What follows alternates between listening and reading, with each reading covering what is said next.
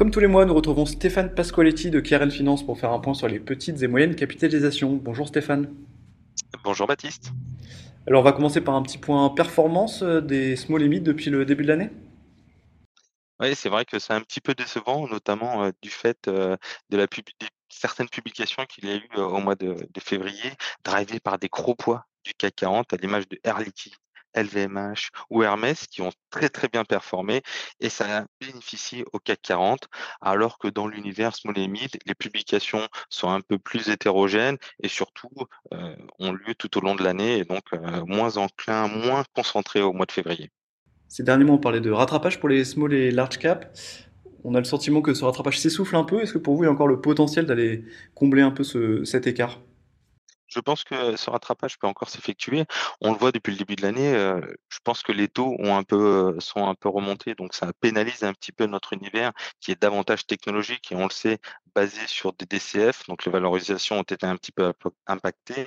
Cependant, en termes de valorisation, le CAC Mid Small montre une claire, heu, sous-valorisation. On est à 40% de décote sur le prix sur actif net et heu, 30% de décote sur le price earning ratio, donc le prix, sur les résultats. Et c'est vrai que nous, on pense qu'il y a un rattrapage qui va continuer de s'effectuer, plutôt au S2 qu'au 1er semestre, mais il va arriver, on en est convaincu.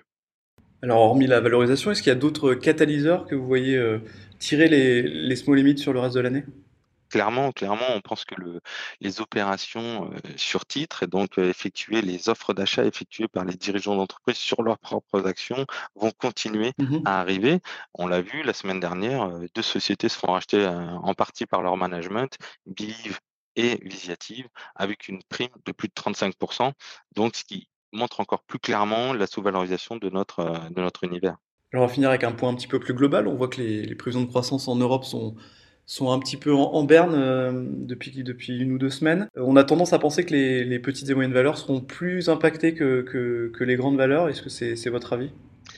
C'est vrai, cependant, mon c'est de moins en moins le cas.